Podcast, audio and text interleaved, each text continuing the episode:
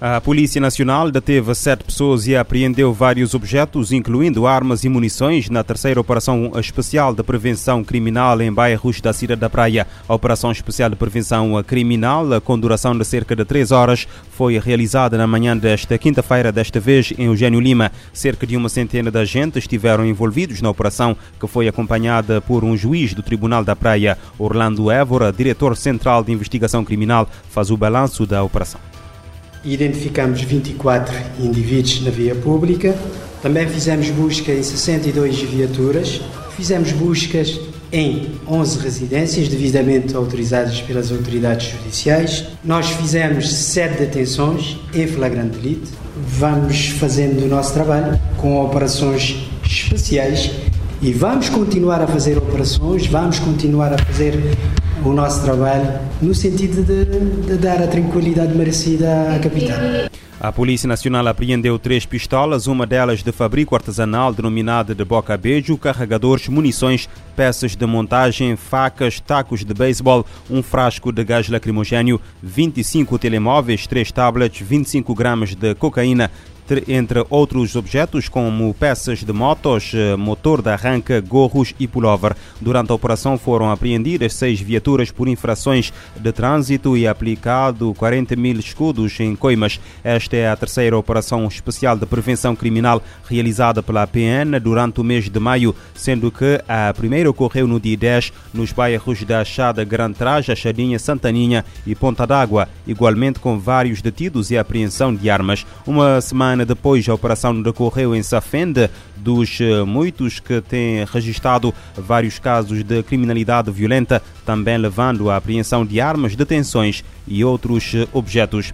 No Brasil, a organização não-governamental Human Rights Watch descreve como carnificina a operação policial levada a cabo na terça-feira numa favela na cidade do Rio de Janeiro, no qual morreram mais de duas dezenas de pessoas. No início da manhã de ontem, a Polícia Civil do Rio de Janeiro tinha indicado a existência de 26 mortos, mas mais tarde corrigiu esse valor para 23. Cinco pessoas eh, permanecem uh, internadas. A Human Rights Watch denuncia que a operação forçou os moradores a se esconderem de rajadas de tiros, escolas, postos de saúde e o comércio não abriram naquela manhã e pessoas não puderam ir ao trabalho. As vítimas chegaram a um hospital próximo eh, nas 12 horas seguintes. Esta foi a segunda operação mais letal da cidade, ficando apenas atrás eh, da uh, realizada na favela de Jacarezinho em maio de 2021, onde morreram 28 pessoas. Nas duas, nas duas situações, a a organização não governamental lembra que a polícia disse que abriu fogo após ser alvo de disparos,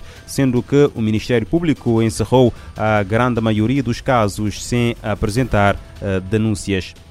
As armas tornaram-se a principal causa de morte de jovens norte-americanos, superando os acidentes de trânsito. A conclusão consta de um estudo das autoridades de saúde que assinala um aumento nos homicídios a tiro, como o recente massacre numa escola do Texas, segundo dados divulgados pelos Centros de Controlo e Prevenção das Doenças dos Estados Unidos. Em 2020, 4.368 crianças e adolescentes até os 19 anos morreram por ferimentos causados por uma arma de fogo uma taxa de 5,4 por 100 mil habitantes uh, desta faixa etária. Os homicídios são responsáveis por quase dois terços destas mortes. Em comparação, 4.036 mortes foram atribuídas a acidentes de trânsito nesta faixa etária. Os jovens afro-americanos são desproporcionalmente vítimas de armas de fogo, com um risco quatro vezes maior de serem mortos a tiro em comparação com jovens brancos, para quem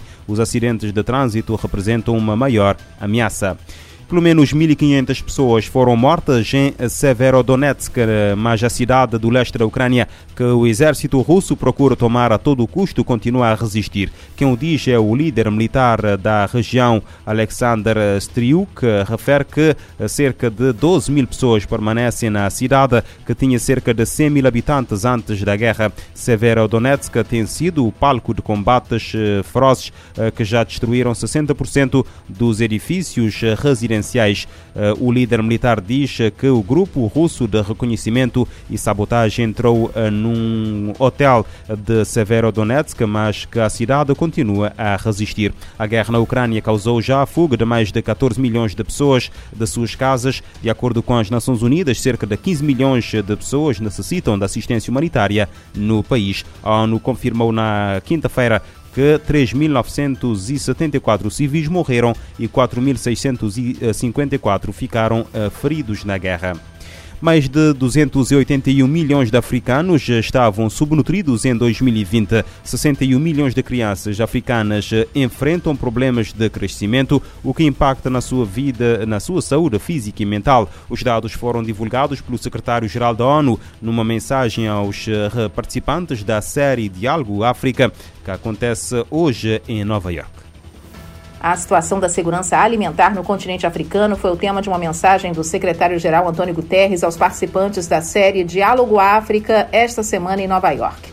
O chefe da ONU lembrou que durante muito tempo, nutrição, segurança alimentar, conflitos, mudança climática, saúde e ecossistemas foram tratados como temas separados.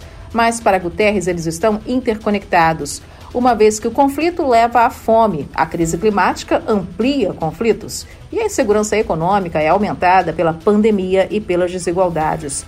Ele acredita que esses são problemas sistêmicos que têm se tornado piores. Os índices de fome que haviam melhorado entre 2000 e 2016 aumentaram nos últimos anos. E mais de 281 milhões de africanos, ou seja, um em cada cinco, estavam subnutridos em 2020. 61 milhões de crianças no continente estão sofrendo com problemas de crescimento, o que impacta a saúde física e mental delas. E as meninas e mulheres são as mais afetadas. Por causa dessa relação de pobreza, fome e conflitos, muitas deixam a escola e jamais retornam.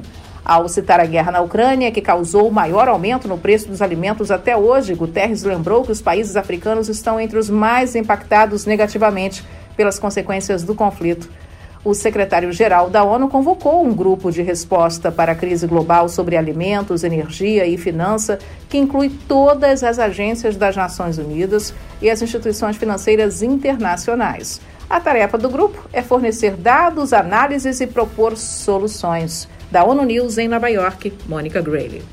Cerca de 20% dos africanos estão subnutridos, segundo dados das Nações Unidas.